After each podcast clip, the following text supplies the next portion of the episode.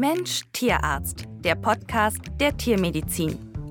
Erlebnisse, Erfahrungen und Einsichten, die ein Tierarztleben prägen. In diesem Podcast erzählen Tierärztinnen und Tierärzte von ihrer besonderen Leidenschaft zum Beruf. Ein Zeitdokument erlebter Geschichten der Tiermedizin und Perspektiven für die Zukunft. Heute mit Rolf Nathaus und Dr. Gerd Heuschmann. Eine Kritik an der Ausbildungspraxis von Dressurpferden machte Dr. Gerd Heuschmann über die Grenzen Deutschlands hinaus bekannt. Rollkur ist nur eines der Reizwörter, das den leidenschaftlichen Pferdemann auf die Palme bringt. Gemeint ist damit eine in der Szene seit vielen Jahren umstrittene Trainingsmethode.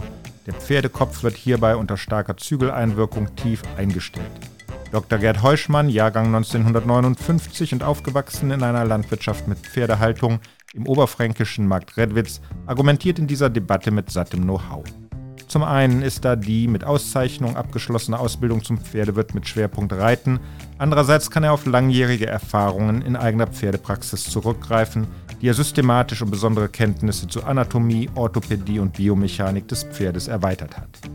Muss ein guter Pferdetierarzt reiten können, will ich wissen, und wie streitbar muss man sein, um seine Überzeugungen unter das Volk zu bringen? Darf man seine Kunden offen kritisieren? Und was lehrt einen der Blick zurück, mit Distanz auf diesen oder jenen Grabenkampf? Sein Appell an den Nachwuchs? Erstmal Tierarzt werden und nie den Blick für das große Ganze verlieren.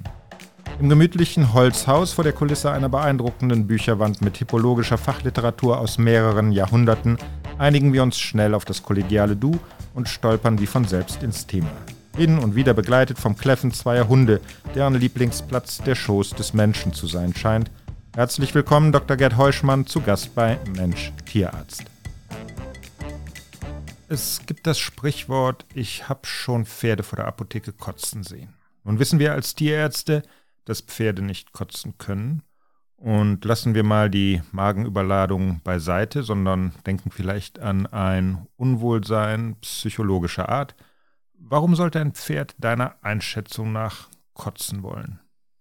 Ja, äh, ich kann eigentlich dazu nur eine Antwort geben. Neben äh, medizinischen Ursachen, die du gerade schon selber genannt hast, äh, würde ich da natürlich an, an erster Stelle nennen, äh, das, was wir Reiter, viele von uns leider mit den Pferden machen. Äh, der, die Art, wie man heute Pferde ausbildet, teilweise, ich muss das immer ein bisschen relativieren, ich neige dazu immer zu verallgemeinern, ziehe gleich ein bisschen die Bremse, aber sehr viele doch im professionellen, äh, in, in, der professionellen Welt, für die spielt das Pferd selbst eigentlich keine große Rolle. Das ist ein Mittel zum Zweck äh, wie die Mastsau für den Bauern. Der mag die hoffentlich auch einigermaßen, weil er lebt davon und kümmert sich um sie, aber eine große emotionale Bindung hat er nicht und so ist es leider im Sport heute auch. Dort muss ein Pferd eine bestimmte Form unterm Sattel zeigen, äh, es muss bestimmte Bewegungsabläufe zeigen und das geschieht natürlich mit Druck. Und Druck für ein Fluchttier ist zum Kotzen, ja, weil das können die nicht verarbeiten, das, das geht nicht. Und die maximale Ausprägung ist die Rollkur und dieses künstliche, die Pferde oben reindrücken und mit einem Schiebesitz zusammenschieben, dieses Zusammenknallen von Pferden, wo es dann letztlich egal ist, wo der Kopf ja. ist, ob er oben oder unten ist, das, ja. da, da, würde, da würde ich kotzen. Da kommen wir, da kommen wir nachher im, im Detail das noch drauf. Ich, ja. ja. Du bist mit Pferden groß geworden im landwirtschaftlichen Betrieb. Deine früheste Erinnerung an Pferde, bekommst du die zusammen? Hast du da ein Bild vor Augen? Ja, habe ich. Unser Nachbar die Familie Kiesling. Ich komme aus so einem kleinen Ort mit fünf Bauernhöfen. Diese, die, der Sohn äh, dieser Familie hat einen Shetland Pony bekommen. Also der war früher dran als wir. Und ähm, ja, ich, als das Pony bei den Nachbarn auf dem Hof war, war ich verschwunden. Und dieses Pony haben wir dann geritten. Ja, der hat mittler, der, das, dieser kleine Wallach hat gelernt, mit uns umzugehen. Wir haben den halt galoppiert, so lange, bis er nicht mehr konnte. Dann hat er sich hingelegt und wenn er wieder konnte, stand er wieder auf. Und dann sind wir weitergeritten. Also wir waren schon eine ziemlich wilde Truppe. Das war so, ich war da vielleicht acht oder zehn Jahre alt. Gibt es heute noch witzige kleine Fotos, mhm. wo wir da mit diesem Shetland Pony zugange waren. So fing das an. Mhm. Und das heißt, eine gewisse Grundbegeisterung für Pferde war bei dir vorhanden. Pferde waren dir nahe. Ja, also mein Vater hat ja leider in, in meinem Geburtsjahr die letzten Haflinger, die da noch vor dem leichten Wagen Dienst hatten, Also das, das, die letzten Pferde als Wirtschaftspferde auf dem Hof wurden 59 verkauft. Und äh, die, die, die, neben dem Traktor wurden die noch teilweise ein bisschen angespannt und gingen da vor einem leichten Wagen. Aber wie gesagt, in meinem Geburtsjahr wurden die verkauft und dann hat es ein paar Jahre gedauert, bis die wieder zurückkamen. Du bist als Teenager in den 70ern groß geworden. Reiten war da nicht unbedingt hip, denke ich mal. Was haben deine Kumpels gesagt? Äh, Mensch, Heuschmann, du kuschelst hier mit den Pferden, komm doch lieber mit auf den Fußballplatz. Ja, also äh, so diese, diese Szene äh, von Teenagern, die äh, zusammen abhingen, das ging bei uns deshalb nicht, weil wir waren im Betrieb involviert. Also wenn wir von der Schule nach Hause kamen, dann lag ein Zettel auf dem Mittagstisch, äh, komm, nehmen den und den Trecker und komm auf das und das Feld oder wir sind dort und dort im Wald äh, im Winter, wir müssen noch Holz fällen. Äh, also wir waren, mein, mein, Vater ist ganz einfach davon ausgegangen, dass wir beiden Jungs, wir sind, waren zu dritt, eine Nachzüglerschwester sechs Jahre später und wir beiden anderthalb Jahre auseinander. Also wir Jungs mussten im Betrieb mithelfen. Und das wurde dann, als dann die ersten Pferde kamen, Ende der 70er, ähm, dann selbstverständlich, dass wir diese Pferde vor der Schule, nach der Schule am Abend versorgten. Misten, füttern. Das war unser Job. Sonst gab's die, hätte es die nicht gegeben. Kannst du deine Faszination für die Tierart Pferd, für das Pferd als Geschöpf beschreiben, in Worte fassen? Hm, tja, das sind natürlich, Pferde sind unglaublich majestätische, wunderschöne Tiere. Das ist ein Punkt. Ich glaube, das fasziniert wahrscheinlich jeden irgendwie, auch Menschen, die nicht äh, direkt was mit Pferden zu tun haben und die, die auch vielleicht sogar Angst vor ihnen haben. Sie sind sehr schöne Tiere und ich wollte eigentlich immer reiten. Und äh, vom ersten Moment an, in der Kindheit, man erinnert sich wahrscheinlich dran, es wird dir nicht anders gehen, äh, was willst du denn für einen Beruf ergreifen? Ich wollte immer Tierarzt werden, für Pferde. Also das war, ich wollte nie Lokomotivführer werden, ich wollte immer Tierarzt werden. Mein Vater durfte es nicht, sein, sein Vater hat es ihm verboten. Ich weiß nicht, ob das daher kam, aber das war für mich von vornherein sonnenklar, wenn ich die Schule irgendwie schaffen würde, will ich Tierarzt werden. Und der Tierarzt war mit einer der Gründe, der mich zum Pferd gebracht hat. Und dann natürlich die Reiterei. Also wir haben dann so ein paar Ungarn-Schimmel bekommen. Äh, so Kuhailan und Gidran geprägte, blutgeprägte Pferde, zwei Schimmelstuten. Ja, und dann ging das los. Ne? War dann dein Weg in die Ausbildung eine eher bewusste Entscheidung? Hast du ja in Aussicht auf ein nachfolgendes Studium nach Synergien gesucht oder eher eine Warteschleife bis zum Studienplatz? Wie war das damals? Musste man auf einen Studienplatz warten? Ich musste auch warten, weil mein Abi war zu schlecht. Ich, ich hatte, glaube ich, 2,5 oder 2,6 im Abi damals.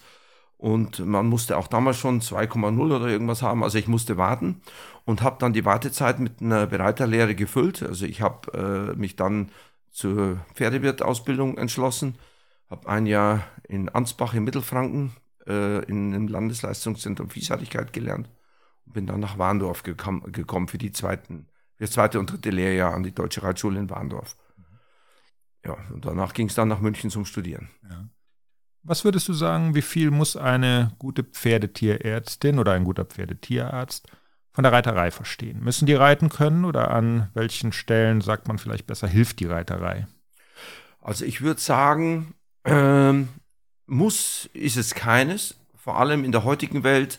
Ich kann, ich kann mich für Ophthalmologie entscheiden, ich kann äh, Internist werden, äh, ich kann mich auch im Pferdesektor so äh, spezialisieren, dass die Reiterei direkt eigentlich äh, keinen kein Bezug zu meinem Beruf hat. wenn ich aber natürlich mich für die Orthopädie entscheide, für die Lammertsproblematiken, dann ist aus meiner Sicht sehr hilfreich, wenn ich zumindest Grundlagen verstanden habe, wenn ich schon mal gefühlt habe, wie so ein Pferderücken sich anfühlt, wie sich ein schlecht gerittenes Pferd anfühlt, vielleicht auch ein gut gerittenes Pferd, wenn ich die Balance, das Thema Gleichgewicht beim Pferd verstanden habe. Also das hilft meiner Meinung nach enorm. Wenn ich, als lahmheitsinteressierter Tierarzt überhaupt nicht reite, dann würde ich mal sagen, fehlt mir ein großes Stück im Kuchen. Du hast ja dann lange Jahre in der Praxis gearbeitet. Der Schwerpunkt war eher die Orthopädie, du hast auch operiert. Aber seit mehr als zehn Jahren bist du jetzt eher als Referent unterwegs, in Seminaren und Workshops zur Ausbildung von Pferden. Als eines der ersten Bücher hast du 2006 den Titel veröffentlicht Der Finger in der Wunde. Dort setzt du dich kritisch mit der Ausbildung des Dressurpferdes auseinander und sagst, dass die Ausbildung heutzutage einseitig den schnellen Turniererfolg fokussiert, zulasten der Pferdegesundheit geht und nicht mehr den eigentlich postulierten Leitsätzen der Ausbildungsskala folgt. Worum geht es im Kern deiner Kritik? Ähm, vielleicht, wenn das für dich in Ordnung ist, ganz kurz eine Antwort auf die Frage, warum bin ich überhaupt dahin gekommen. Dazu gibt es natürlich ähm, ein paar so Schlüsselereignisse in meinem praktischen beruflichen Leben. Ich habe ähm, vor ein paar Jahren, oder mittlerweile schon 20 Jahre her, ähm, mich entschieden, quasi eine, eine Praxis nach, der, nach dem Aufbau der tierärztlichen äh, Klinik Domäne Karthaus äh, nach Warndorf zu gehen, dort eine Praxis zu übernehmen. Wir wollten damals so eine Art Satellitenpraxis äh, dort äh, eröffnen.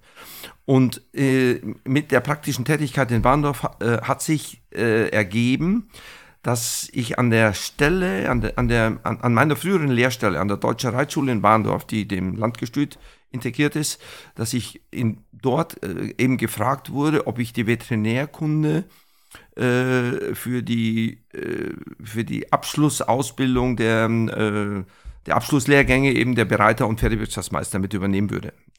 Und diese ich würde es mal sagen, das war ein Schlüssel, weil ich dort zum ersten Mal vielleicht noch nicht den Begriff Biomechanik in den Mund genommen habe, aber zum ersten Mal versucht habe, die Anatomie äh, vor dem Hintergrund der Reitlehre zu sehen. Also ich habe die Anatomie des Pferdes und äh, die klassische Reitlehre, die ich auch nur von meiner Bereiterlehre, Richtlinien Band 1, Band 2 kannte, äh, plötzlich äh, dort versucht zusammenzubringen.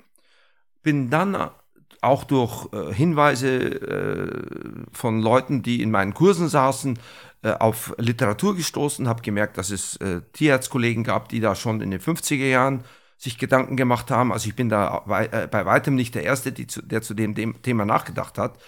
Und habe also Udo Bürger, Professor Zitzmann, das sind Leute aus den 50ern, ein Anatomieprofessor und der Vorgänger von Helmut Ende aus, ähm, aus dem hannoverschen äh, Bürger, Stabsveterinär der Kavallerieschule Hannover, diese Leute haben dazu geschrieben. Und das hat letztlich mich bewogen, ähm, quasi im Unterricht die, bei, den, bei den Berufsreitern diesen Fokus mhm. mal richtig anzupacken. Und da entstand das. Dort ist im Grunde zunächst einfach nur eine Ausbildungs- ähm, äh, äh, Vortragsfolge entstanden, die dann irgendwann, ohne dass ich das eigentlich wollte, politisch wurde. Mhm. Dann floss das zusammen. Wie ist äh, dieses Thema dann in der Szene aufgenommen worden? Hast du direkt Gegenwind bekommen oder sind deine Themen auf äh, offene Ohren gestoßen? Äh, das war anfangs äh, sogar, das, also das hat regional, ich lebte damals in Warndorf, äh, richtig Begeisterung hervorgerufen. Plötzlich saß Holger Schmetzer, Klaus Barkenhol bei mir im Unterricht, bei den Bereitern. Die haben sich interessiert, die haben gesagt, Mensch, der erklärt das genau, warum äh, muss das so und so und so sein. Und äh, das führte dann so weit, die Kreise wurden immer größer, regional, also Landesverband, äh, Bundesverband, dann deutschlandweit, dann plötzlich europaweit äh, wurde ich eingeladen zu Vorträgen, äh, was dann gipfelte darin, dass die Dressurausschussvorsitzende Mariette Wittages aus Belgien äh, mich damals mitnahm äh, nach Brasilien, nach Australien, wir waren überall in Asien zu Richterfortbildungen. Und dann plötzlich äh, haben sich die ersten gemeldet und haben gesagt, hey, was der da erzählt, das ist ja alles gut und schön, nur der tritt uns ja auf die Füße. Der, der, äh, der sagt ja, der kurze Hals beim Pferd, das eingerollte Pferd, das mechanisch beigezäumte Pferd äh, ist äh, abzulehnen oder im schlimmsten Falle sogar tierschutzrelevant, dieses Vorgehen. Und äh, das widerspricht ja dem, was wir da draußen machen. Plötzlich haben sich die Holländer gemeldet und haben gesagt, hör mal, wir sind zweimal hintereinander Olympiasieger geworden mit dem Rollkurpferd. Äh, was erzählst du da für ein Zeug? Und dann wurde Frau Vitages zurückgepfiffen. Wie kann man sich das äh, denn erklären? Hat man die wohlformulierten Grundsätze der alten Meister einfach vergessen? Ähm, als Ziel der Ausbildung wurde ja schon vor mehr als 100 Jahren in der Heeresdienstvorschrift das leistungsfähige, gesunde und dem Reiter angenehm geschmeidige Pferd gesehen, das ja vor allem auch über die Arbeit des Reiters lange gesund gehalten werden kann. Was ist da schiefgelaufen? Hat die moderne Ausbildung die altbewährten Grundsätze leichtsinnig über Bord geworfen? Also ich kann da natürlich nur subjektiv äh, mein, mein Bild wiedergeben. Ich bin natürlich jetzt über, über 20 Jahre in dem Thema drin. Also ich äh, äh, gebe dir folgende Antwort. Das ist sehr, sehr vielschichtig. Ein Grund ist der riesige Fortschritt in der Zucht. Wenn du mit alten äh, äh, Leuten sprechen konntest, wie ich das noch konnte bis 2016 mit äh, Paul Stecken, der Reitlehrer von Dr. Rainer Klimke und auch noch von Ingrid Klimke, Herr von Ziegner, äh, auch ein fast gleichaltriger Herr, die sind beide im, der eine im Alter von 98, der andere im Alter von 100 Jahren gestorben vor ein paar Jahren. Ähm, diese Leute haben damals gesagt, ja, wir hatten Pferde, die brauchten manchmal, natürlich nicht jedes Pferd, aber manchmal ein Jahr, bis man sie rund hatte in der Anlehnung.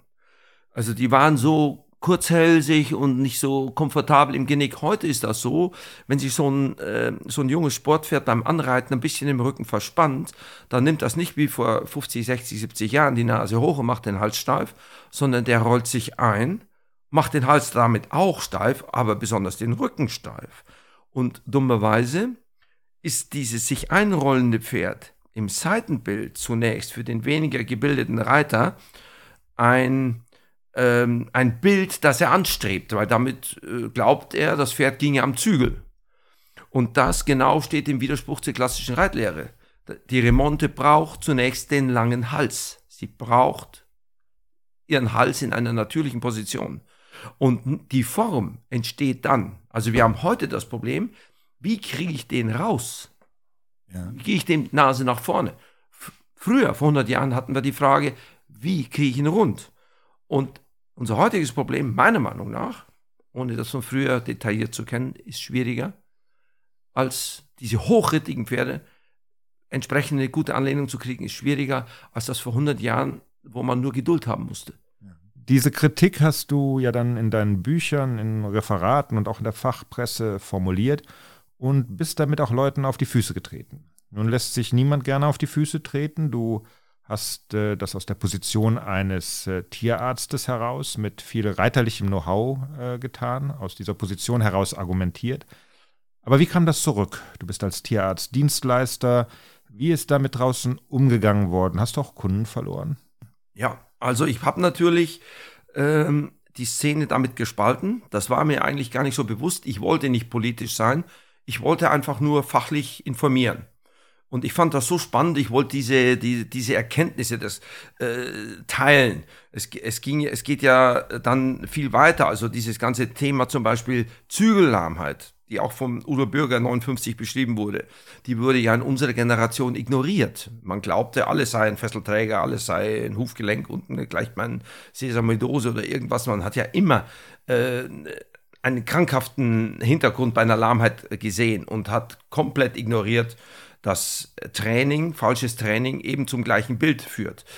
Also ähm, das wollte ich eigentlich aufbereiten. Aber äh, ich habe polarisiert, anfangs ohne es zu wissen, musste das dann aber schmerzlich realisieren, dass ich, ich habe dann einfach auch, ich habe Anrufe von namhaften Trainern bekommen, warum ich die und die Bilder in meinem Vortrag benutze. Ich hätte gar nicht das Recht dazu. Ich habe äh, Rechtsanwaltbriefe bekommen, äh, also richtig vors Gericht gezerrt. In diesem Zusammenhang hat mich, bis, hat mich niemand, aber wir waren ein paar Mal dicht davor. Also ich habe äh, schon Auseinandersetzungen gehabt, vor allem mit holländischen Leuten, die äh, sich extrem angegriffen fühlten. Und äh, als jüngerer Mensch ist man da schon, da kommt man dann schon zum Nachdenken. Und ich habe auch, das muss ich auch dazu sagen, danach hast du direkt gefragt, ich habe auch Kunden verloren. Ich sind auch Kunden dann weggefahren und haben gesagt, ich will mir von dir nicht erzählen lassen, wie ich meinen Dreijährigen reiten muss, äh, spritzen in den Rücken, sonst fahre ich nach Techte. Punkt. Und das ist passiert, ganz einfach. Ja. Das war ja dann eine Gratwanderung, die denke ich, übrigens in allen tierärztlichen Bereichen zum Tragen kommt. Das betrifft gleichermaßen Nutztierpraktiker, Kleintierpraktiker, wie auch die Kollegen in der Überwachung, das Thema Kritik. Aber du hast auch bewusst provoziert. Du wolltest was verändern. Du hast deine Kritik mehr als deutlich formuliert. Viele analysieren das ja rückblickend. Ich habe ja viele Weggefährten, auch in der Pferdeszene, also Trainer und so weiter. Und die sagen, hättest du nicht so polarisiert, wäre es ja nie wirklich zum Thema geworden. Das wäre das wär einfach wieder versandet. Äh, mir es retrospektiv ein bisschen leid, weil mir ist natürlich klar, dass jemand, der sein Pferd vielleicht falsch reitet, nicht zwingend ein schlechter Mensch ist. Ja? Also da ist unheimlich viel Emotion drin. Die meisten Menschen, die reiten, wollen ja im Grunde schon äh, auch ordentlich mit ihren Pferden umgehen. Aber sie wollen trotzdem natürlich erfolgreich sein. Also äh, da sind wir dann wieder in, in der Verbandspolitik. Äh, darf ich ein Pferd, das nicht korrekt ausgebildet ist, denn dann auch wirklich gewinnen lassen? Und ähm, solange ich also mit dem Rollkurpferd Olympiasieger werden kann, äh, muss man die Frage zulassen, ist es verwerflich gewinnen zu wollen? Wenn mir bewusst ist, dass ich das Pferd damit schädige, dann ist es verwerflich. Aber einer, der dann nie sich drüber Gedanken macht und der dem Pferd den Kopf runterzieht und sagt, ich will, dass der die Vorderbeine richtig strampelnd in die Luft schleudert, äh, dem muss ich dann zugestehen, naja, wenn du damit gewinnen kannst, okay, bis zum gewissen Grad, muss ich sagen, in Ordnung, so ist das halt. Wie viel Eitelkeit spielt da bei den Reitern eine Rolle? Ist Eitelkeit ein Grundproblem? Eitelkeit, Rastlosigkeit, das Streben nach schnellem Erfolg? Ganz genau. Also das, das ist natürlich bei uns Pferdetierärzten nicht anders. Wir, wir gehören alle mit äh, zu, äh, zu dieser Szene, die auch zum gewissen Maß, wir Reiter alle leben, vor allem wir Dressurleute leben, von ein bisschen diesem sich selbst darstellen wollen. Vielleicht, ähm, ich, ich sage das immer so, zum gewissen, bis zum gewissen Grad darf man das sicher. Weil wenn man sich auf so, so ein schönes großes Tier oben drauf setzt, erhöht man sich ja irgendwo. Wenn man zurückgeht in der Geschichte, die Herrscher haben immer auf repräsentativ schönen großen Pferden gesessen. Und das ist sicher in uns irgendwo auch drin. Nur ich denke, unser Hirn muss irgendwo sagen, in dem Moment, wo es auf Kosten dieses Tieres geht, denn unser Leben hängt ja heute nicht mehr davon, davon ab, zu Kriegszeiten, wo dem Pferd in den Krieg geritten ist, kann man verstehen, wenn jemand sagt, okay, jetzt reite ich bis ans bittere Ende, es geht um mein eigenes Leben. Aber heute ist das nicht mehr so. Wir müssen nicht Pferde zugrunde richten, äh, nur eben, wie du schon sagst, der Eitelkeit oder aus der Eitelkeit willen oder aus dem Drang nach schnellem Erfolg heraus. Schneller Erfolg ja. und letztlich dann wirtschaftlich. Es geht dann natürlich ums Geld. Was würdest du heute sagen? Was hast du über dein Engagement, über diese Beschäftigung mit einem Herzensthema gelernt, retrospektiv? Denn du hast ja jetzt schon selber so eine Art Rückschau gehalten. Ganz genau. Äh, äh, ein, ein ganz entscheidender Punkt ist der, dass ich in der Zeit, als ich angefangen habe zu kritisieren und äh, die Erkenntnis da war, dass da was falsch läuft, das selbst auch noch nicht zwingend unbedingt in die Tat umsetzen konnte. Ich war selbst noch jemand, der bei ganz vielen Pferden, wenn es dann so ein bisschen schwierig wurde, auch plötzlich am Zügel hing und nicht das Pferd, von dem ich immer in meinen Vorträgen erzählt habe, dann auch wirklich äh, präsentieren konnte. Und es kam dann natürlich die Frage über die Jahre, zeig doch mal, das klingt alles logisch, was du sagst, sagt, sagte man mir. Nur, wie geht das denn? Kannst du uns das mal zeigen? Und äh, das war für mich nochmal so ein, so ein Schnitt. Ich bin dann nach Hause gefahren und habe gesagt, Mensch, was machst du jetzt? Äh, ich wusste natürlich, äh, dass ich auf dem einen oder anderen Pferd auch schlecht aussehen würde. Und vor diesem Hintergrund habe ich dann gesagt, da bleibt nur eines. Ich versuche es und wenn ich es nicht hinkriege, sage ich es einfach. Ich gebe ja. das zu. Und das war für mich ein großer Einschnitt, weil es tut mit so einem klein bisschen überhöhtem Ego natürlich auch weh zu sagen, tut mir leid. Vor allem ich, bei mir war es ja immer vor Publikum, ich kann es selber nicht. Ja. Ich habe es dann versucht, auf die sachliche Ebene runterzubrechen und sagen, wahrscheinlich aus dem und dem Grund. Aber ich habe es einfach, ich habe die Hosen runtergelassen. Nur deshalb ist es gegangen. Ja. ja. Denn normalerweise wird man doch sagen, also während eines Seminars, selber auf schwierige Pferde zu steigen. Mensch, was hat den geritten? Das kann nicht gut gehen.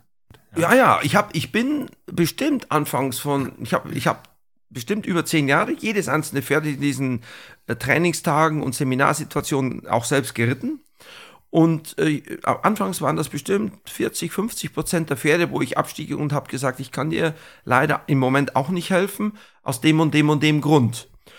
Äh, mir war damals noch nicht bewusst, dass ich dadurch einen Weg beschreite, äh, von dem ich heute profitiere. Ich habe dadurch zwischen 10 und 12.000 verschiedene Pferde gefühlt. Ja? ja kann ich also ein riesiges Erfahrungspotenzial, von dem ich heute profitiere. Also es gibt heute kaum noch ein Pferd, mit dem ich nicht zurechtkomme. Und das, heute gibt es andere Gründe, warum ich nicht mehr draufsteige oder nicht mehr so häufig, nur noch, wenn es wirklich Not tut, weil eben die eigenen Knochen mittlerweile wehtun ein bisschen und ich will jetzt auch wirklich nicht mehr runterfliegen, was halt hin und wieder auch passierte. Ne? Ja. Natürlich bockt dich dann mal einer runter, wenn du auf jedes schwierige Pferd draufsteigst. Und dazu habe ich nicht mehr so große Lust. Aber äh, jetzt kann ich mehr zu dem Thema sagen als noch vor 15, 20 Jahren. Mhm. Da, wo es passt, möchten wir in dem Format drei Wenn-Fragen stellen, mit der Bitte um kurze Antwort. Was hätte Gerd Heuschmann gemacht, wenn ihm das Studium der Veterinärmedizin vorenthalten geblieben wäre? Äh, ich wäre wahrscheinlich Architekt geworden. Ich zeichne lieben gerne. Da ist schon wieder so ein bisschen diese äh, diese Verbindung zur Biomechanik. Meine ersten grafischen Zeichnungen habe ich alle selber gemacht, also meine biomechanischen Zeichnungen. Und äh, ich bin ein sehr technischer Mensch. Ich liebe auch, äh, auch motorisierte Technik. Das ist so ein bisschen, bisschen Hobby. Habe immer gern, wenn ich es mir leisten konnte, ein schnelles Auto gehabt ein kleiner Widerspruch zum, zum, zum ökologischen Denken. Ich liebe es, in einem Holzhaus zu wohnen. Ich liebe es, eine Wärmepumpe zu haben und kein Öl zu verbrennen. Aber das schnelle Auto steht da irgendwo ein bisschen im, im Widerspruch. Äh, mit, mit diesem Konflikt muss ich irgendwie zurechtkommen. ähm, also ich wäre wahrscheinlich, ich hätte wahrscheinlich Architektur Architekt. studiert. Okay. Wenn Gerd Heuschmann ein Buch mit auf eine einsame Insel nehmen dürfte, für welchen Titel, Gerd, würdest du dich entscheiden? Also ich würde, äh, wenn ich in meine Fachliteratur reingreifen würde, ich würde auf jeden Fall äh, Steinbrechts Gymnasium des Pferdes mitnehmen. Und äh, ich würde einen, einen Wäschekorb voller Krimis mitnehmen, weil die helfen mir, das ist meine Entspannung. Ja, also ich liebe es, Krimis zu, zu lesen, aber natürlich die, äh, die Fachliteratur äh, der alten Meister, 17., 18., 19. Jahrhundert, äh, das ist schon unheimlich spannend, vor allem wenn man sich da mal reingewühlt hat. Das ist mein Leben.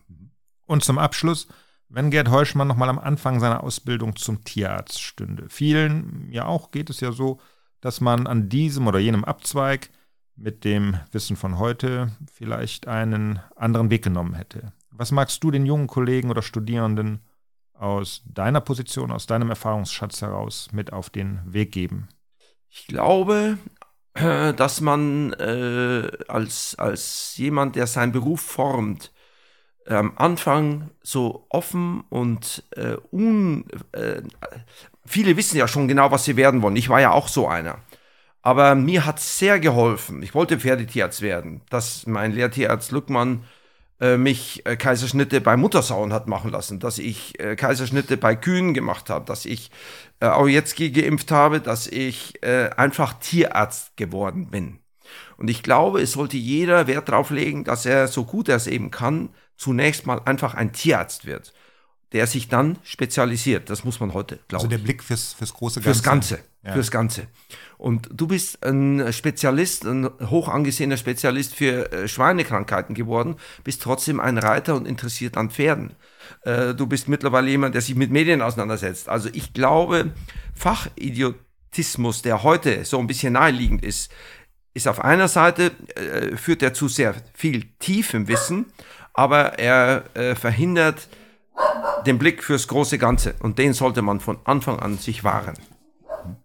Gerd, in Vorbereitung auf unser Gespräch habe ich auf deiner Website geschnüffelt und verschiedene Zitate gefunden. Bei Hermann Hesse bin ich hängen geblieben. Da heißt es, du zitierst ihn da aus einem Brief, es bleibt stets genauso viel von unserer Kultur lebendig und wirkt weiter, als die Generation sich lebendig und zu eigen zu machen versteht. Und wenn wir das mal auf unsere Branche übertragen, was sollten junge Kollegen vor dem Hintergrund sich dramatisch verändernder Strukturen, vor dem Hintergrund von Digitalisierung, Innovation, neuer Geschäftsmodelle, was sollten die unbedingt lebendig halten, ohne aber an alten Zöpfen festzuhalten? Äh, das ist eine, äh, da, da habe ich, hab ich ein ganz interessantes äh, Bild vor Augen. Es schließt ein bisschen an das an, was ich gerade sagte. Wir haben heute, vor allem in der Pferdemedizin, ja ein Level erreicht, der sehr nah an der Humanmedizin ist. Wir arbeiten mit MRT, wir arbeiten mit Druckmessstraßen, wir Ganganalysen und so weiter. Und äh, ich habe vor nicht allzu langer Zeit bei einem meiner jährlichen, bin so drei Monate im Jahr in den USA auf äh, Vortragsreisen.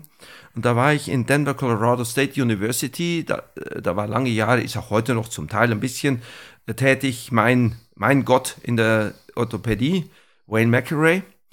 Und wir haben da, äh, ich hatte da Gelegenheit als Besucher quasi so eine Szene mitzuerleben. Da wurde ein Pferd Lammerts untersucht. Das wurde also mit Sensoren ausgestattet. Am, am Hüfthöcker, an jedem tastbaren Knochen waren Sensoren. Und äh, mit Highspeed-Kameras etc. und elektrischen Impulsen und so weiter wurde der Gang analysiert, weil das eine schwer zu diagnostizierende Lahmheit war. Ich habe dort zwei, drei Stunden zugeguckt. Ich habe das Pferd an der Longe gesehen. Ich habe gesehen, wie er vorgetrabt wurde. Also das Pferd war verkabelt. Das war unglaublich. Das war einfach ein zügellahmes Pferd. Mhm. Ja, man hat nicht, und das ist gerade in unserem Bereich ein Punkt, den ich jedem Kollegen mit auf den Weg geben muss. Macht nicht den Fehler und schaut euch nur das Pferd an. Denn dieses Pferd ist nicht nur ein Pferd. Dieses Pferd wird jeden Tag von einem Menschen eine Stunde lang mehr oder weniger in eine Form wahrscheinlich gezwängt. Und wenn man diesen Aspekt komplett ignoriert und nur das Pferd am Stallhalfter oder am Kappzaun betrachtet, dann sieht man nicht die volle Wahrheit. Das sind, das sind diese 30, 40, vielleicht manchmal 50 Prozent von Lahmheitsfällen, die man diagnostisch nicht zu fassen kriegt. Trotz höchster technischer technischen Ausstattungsniveaus durch höchste Wissenschaft ver verliert nicht den Blick auf das Ganze. Ja, von relativ weit oben. Lasst euch die Pferde vorreiten. Deshalb gehört auch dazu deine Einstiegsfrage. Ich denke, ein orthopädisch interessierter Pferdetierarzt sollte eine gewisse Erfahrung im Sattel haben. Gerd, ich danke dir für das spannende, offene Gespräch. Ich finde, man hört deine Begeisterung aus jedem Wort heraus und ich wünsche dir schon bald wieder spannende Seminare mit Reitern und Pferdebesitzern, die sich äh, deinem Thema zum Wohle ihrer Pferde öffnen. Vielen Dank. Danke auch. Das war Mensch Tierarzt, der Podcast der Tiermedizin. Idee von Rolf Nathaus und Jörg Held. Mensch Tierarzt ist eine Produktion von vetfokus.de und wir sind tierarzt.de. Alle Podcast-Folgen und mehr Hintergrundinformationen zu den Gesprächspartnern und Themen finden Sie online unter mensch-tierarzt.de.